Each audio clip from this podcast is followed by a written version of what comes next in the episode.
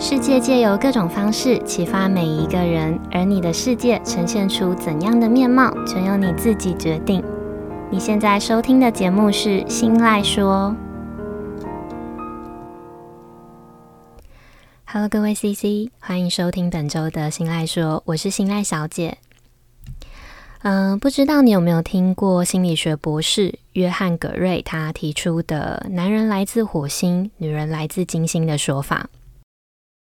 他认为男女来自不同的星球，从外在的生理跟行为到内在的思维模式都有很大的差距。但这两个来自不同星球的生物却是互相吸引，而且渴望能够共组家庭的。在成为彼此的另一半跟生命共同体之前，想要维持这一份恋爱关系或婚姻关系的和谐，就必须要先了解到男女之间的思维差异，然后再找到适合彼此的沟通方式。前阵子我追完了一部很有意思的日剧，叫做《东京单身男子》，好像也有其他的翻译翻作《东京独身男子》。这是去年才首播的一部蛮近期的影集。比较不同的是，一般的影集普遍都是从女性的视角去看感情，但这部日剧很有趣，而且也比较特别的地方是，它是用男性的切角出发，用男人的角度去看三个四十岁左右的大叔系男子在工作跟感情上遇到问题，他们是怎么面对、怎么选择，跟他们在想什么。还有他们为什么会在女人想结婚的年纪不想结婚，但又为什么突然在自己四十岁左右，呃，萌生了想结婚的念头？呃，我觉得这部日剧呢，它隐藏了很多男人内心的小剧场，非常值得深入探讨。刚好我现在身边的另外一半就是落在这个年龄区间的大叔，当然有这么巧合的资源，理所当然的要拿来尽情运用啊。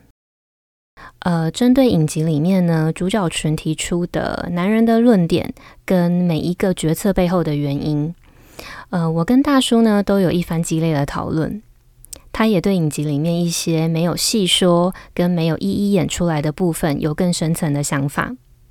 所以今天想借由这部日剧来跟大家聊聊男女之间的思维差异。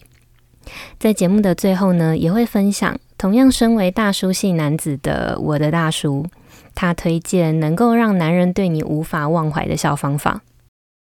那今天的节目内容呢，跟前几集的据说日常一样，因为会用到不同的切角去深入探讨这部影集，所以在接下来的内容里会提到部分的剧情哦。建议还没看过的 CC 可以先看过之后，再回来收听今天的节目内容哦。但如果你不介意轻度暴雷的话呢，是可以继续收听下去的，因为今天的内容里不会提到结局。好，那我们间奏回来之后正式开始。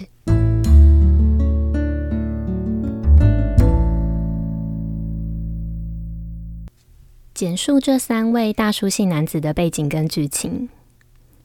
呃，大叔系男子一号也是头号主角的石桥太郎，他是由高桥一生饰演的。在剧里面呢，他三十八岁，在大型银行里面的企业研究部担任策略分析师，呃，也有王牌分析师的称号。因为过于理性的分析，三年前错失了自己深爱的女朋友，又因为完美主义，让他始终放不下心中那个深爱的第一选择，然后觉得自己不适合结婚，也不想结婚。小总结一下，这个一号大叔。他单身多金，一个人租房子住在顶级的公寓里，也认为自己在社会中是可以被平等为 A 级的男子。接下来是大叔系男子二号三好綾也，他是由斋藤工诠释的角色。角色里面的他呢，三十七岁，呃，是美容牙医诊所的老板兼任院长，离过一次婚，然后自认这段婚姻是因为冲动才结的。也认为婚姻就是拿男人的自由换女人的自由，所以打死不愿意再婚。小总结二号大叔三号林也，呃，他单身有房又有自己的事业，等于是有钱又有权。这样子的他认为自己在社会中是可以被平等为 AA 级的两个 A 的男子。好，最后是大叔系男子三号岩仓和彦，呃，他是由龙藤贤一饰演的。角色里面的他呢，四十五岁，是一家律师事务所的老板，兼任首席律师。这样子的他呢，人脉广，交友也广，有自己的事业体系，豪华的房子，还有一个一直在等他求婚的女朋友。但他主张男人是没有适婚年龄的，也以不想让喜欢的女生变成一点都不可爱的家庭主妇这个说法为理由，所以始终没有求婚的打算。他认为自己在社会中是可以被平等为 AAA 级的三个 A 的男子。好，这三个名副其实的高富帅大叔系男子，他们享受着单身的自由跟只谈恋爱不用负责任的美好。这样子的他们被三好林野的妹妹何奈戏称为“整天厮混在一起，永远结不了婚的 BBC Boy”。何奈提到的 BBC Boy 的意思呢，是 Bachelor by Choice Boys，刻意不结婚的男子。因为日文发音的关系，所以又称为 AK 男子。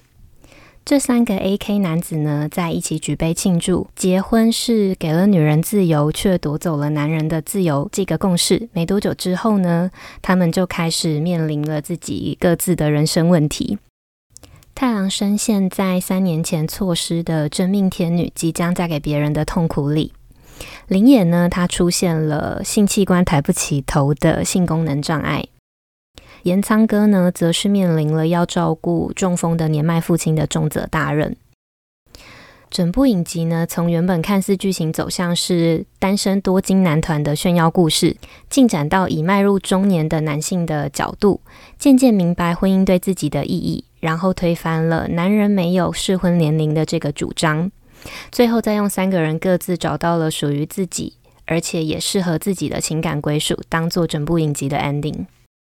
在看完了这八集的影集后呢，我跟大叔呢从影集里挑选了三段剧情。这三段剧情呢，也是我们认为最能够展现男人跟女人之间思考差距的部分。首先，第一段剧情是在林野的妹妹何奈，她跟男主角太郎告白之后，岩仓哥的爸爸建议太郎离何奈远一点，呃，免得伤害了一个好女孩的心，同时也点出了一个论点。就是男人如果没有兴趣，女人绝对无法让他动心。在爸爸点出了这个论点之后，太郎发现，对于没兴趣的男方，女方呢通常接受度反而是比较有弹性的。岩仓哥呢也很坦白的表示，男人的确比较注重女人的第一印象，在第一印象之后呢，马上就可以知道自己喜不喜欢这个女人。这其实也不是什么不能说的秘密哦。因为连女人都很清楚，男人是视觉型的动物，所以就算觉得注重外在是多肤浅的行为，也还是会拼命的抗老啊、减肥啊，跟防止胸部下垂。只是我们好像从来都没有想过一个问题，就是为什么不同的女生在挑选对象的时候，呃，他们会依照自己的需求开出各种不同的择偶条件。但是男生的条件却是可以很一致的，都是重视外在。我跟大叔讨论之后呢，觉得造就这个差异的主要原因呢，可能跟一直以来社会施加在男人身上的既定印象有关。就算现在社会上很积极的去提倡性别平等，但不可否认的是，在大多数人的心里面呢，还是普遍的会认为男人就应该要有肩膀。有担当跟稳定的经济收入，所以相较于女生在筛选另外一半的时候呢，会考虑到经济条件、呃社会地位够不够贴心啦，还有有没有责任感等，这些可以暂时被保留在弹性空间，而且需要花长时间观察的条件，男生就来的单纯许多哦，因为这些条件呢，就算女生没有达到。好像也情有可原，也不会被社会谴责，所以男生只能开出像是外在啦，或者是个性这类相对肤浅或者是单纯的条件。所以，当一个男人因为第一印象对一个女人不感兴趣的时候呢，女人的确很难再靠其他的条件去让对方心动。这个表面看似很肤浅的论点呢，其实是用男人背上背负的沉重压力为代价交换而来的。好，接下来第二个男女思维有差距的地方呢，是在影集里面提到的“男人没有适婚年龄”的这个说法。这个主张呢，是在影集第一集的前半段被提出的，然后在第二集呢，就马上被各自面临人生问题的 AK 男子团打翻。我们先说明女人哦，因为男人重视外在，所以女人是有保鲜期的。我们害怕衰老，害怕没人要，还要面对高龄生育的高风险问题，所以我们急着在有限的时间内步入婚姻，组织家庭。反观男人哦，其实男人也是有适婚期的，只是不像是女人一样，会因为生理因素有明确的年龄区间。男人适合结婚的区间呢，因人而异，影响的原因呢，会跟男人本身的心智成熟度、呃，身体疾病，还有原生家庭的需求有关。大概就是像在影集里面的 AK 男子团遇到的问题是一样的。太郎因为错失真命天女，让他的心智年龄在失去之后得到了成长。林也呢，因为性功能障碍，让他意识到衰老跟没体力的问题。岩仓哥呢，则是因为要照顾中风的爸爸，又要兼顾事务所的工作，让他觉得生活中其实有很多事情都是需要有另外一半相互扶持才能够顺利度过的。但如果真的硬要说男人适婚年龄的区间呢，其实是可以用有医学根据的“男人四十分水岭”的这个说法下去推估，适婚年龄的区间呢，就会落在三十八到四十五岁左右，也刚好是影集里 AK 男子团的平均年龄。这个年纪的男人呢，他们开始对衰老呢有一些实质上的感觉，但就算是没感觉而且身体健壮的人呢，因为自己都活到了这个四十岁的岁数哦。他们的父母呢，也差不多要开始面临人生最后的阶段了。这个区间的男人呢，不是要像影集里面的林也一样，面对身体的缺陷跟问题，就是要像岩仓哥一样，对老父母开始尽最后一份的孝心。所以，普遍原本不想结婚的男人呢，会是在这个区间里，呃，自己突然开始萌生了想结婚的感觉。如果说女人想结婚的年龄是二十八到三十四岁，那男人想结婚的年龄呢，就会是三十八到四十五岁。男女之间对于想结婚的年龄差距哦，非常可怕的差了整整十年。最后一个男女思维差距的地方呢，是在主角太郎的前女友五一，呃，在三年前要去伦敦之前呢，他其实有先问过太郎的想法。当时的太郎其实心里是很希望五一能够留下来的。但他却没有开口，反而支持五一去。以女性的观点来看这段剧情，呃，会期待太郎挽留，或是跟着去伦敦，只要两个人能够继续在一起就好了。但以男性的角度切入来看呢，就复杂许多了。首先，男生跟女生最大的差别是，男生多数不会有跟着出国为爱走天涯的这个选项。尤其是在太郎已经在原本的国家建立好事业基础的前提之下，如果要太郎放弃既有累积的一切，那风险会是相对较高的。再加上，如果太郎真的跟着出国了，然后在当地又没有办法找到一个合适的工作的话呢，以从小在内心里面建立的传统观念，更不可能是依靠着五一生活的。那到时候的太郎就会面临真的一无所有的窘境。在没有跟着出国的这个选项之下呢，太郎的选择呢，就只会剩下五一留下来，或者是让五一离开。如果留下五一，那太郎就是让五一为了自己断送掉机会，也会因为干涉了别人的人生，就必须为五一接下来的人生负责。呃，就算太郎愿意负责，但人性呢，就是会不断的追求，而且向往当下没有的东西。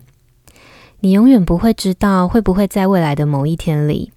在遇到挫折或是感到烦躁的时候，会不会突然萌生了后悔当初没有好好把握的这个念头。其实用男性的角度切入去看太郎，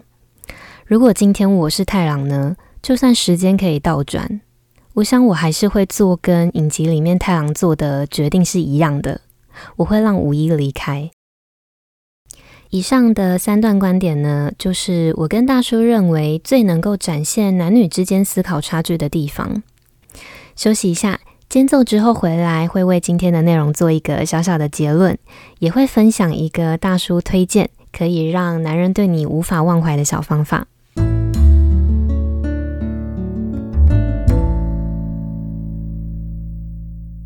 其实我在跟大叔讨论完剧情里男人的观点之后，我还蛮惊讶，在男人心里原来也有这么细腻的一面。这个层面的男人视角，也是我从来没有想过的。借由今天的分享，也彻底印证了葛瑞博士提出的“男人来自火星，女人来自金星”的说法。所以，不论正在收听的你是男生还是女生，我们都不要用自己的预设去猜测对方的想法，试着寻找彼此之间适合的沟通方式。透过反复的沟通呢，可以一次又一次的建立信任跟了解。这也是大叔推荐可以让男人对你无法忘怀的小方法，因为大多数的女生呢，都是单方面的希望男生可以了解自己，但女生没有想过哦，呃，他们自己希望的，同样也是男生会希望的。男生也希望自己能够被了解，希望自己可以从别人身上得到温暖，只是多数男生并不会把这样子的希望表现出来。所以，如果女生可以像影集里面的五一一样，试着用适合男生的方式去引导男生说出内心的想法，那对男生来说呢，会是很温柔而且很温暖的。也因为这样温暖的五一，才会让太郎在天桥上哭着对他说出非常后悔的话。总结让男人对你无法忘怀的小方法，就是同理心跟公平的对待。你希望被怎么对待，也会是别人希望被对待的方式。如果我们从别人身上得到了阳光，那我们也要将这一份温暖投射回去，试着当一个温暖的人，成为别人心里的太阳。以上，希望你会喜欢今天据说日常的分享。这个系列呢，会持续透过各种影剧，甚至是动漫，来串联并启发各种可以运用在生活中的思维。期许有一天，我们都能够成为自己也喜欢的人。如果你也有其他想法或推荐的影集想跟我分享，欢迎到 Instagram 私讯告诉我。我的账号是 miss 点 isoland，m i s s 点 i s o l a n d。也可以在心爱说的 Apple Podcast 节目上留言，我也看得到。但留言的同时，别忘了给这个节目五颗星的评价哦。你的小小举动都有可能让这个节目被更多人听见，当然也会成为我继续录制优质内容的动力。那今天的节目就到这里结束喽，感谢收听到最后的每个 CC，我们下次见，拜拜。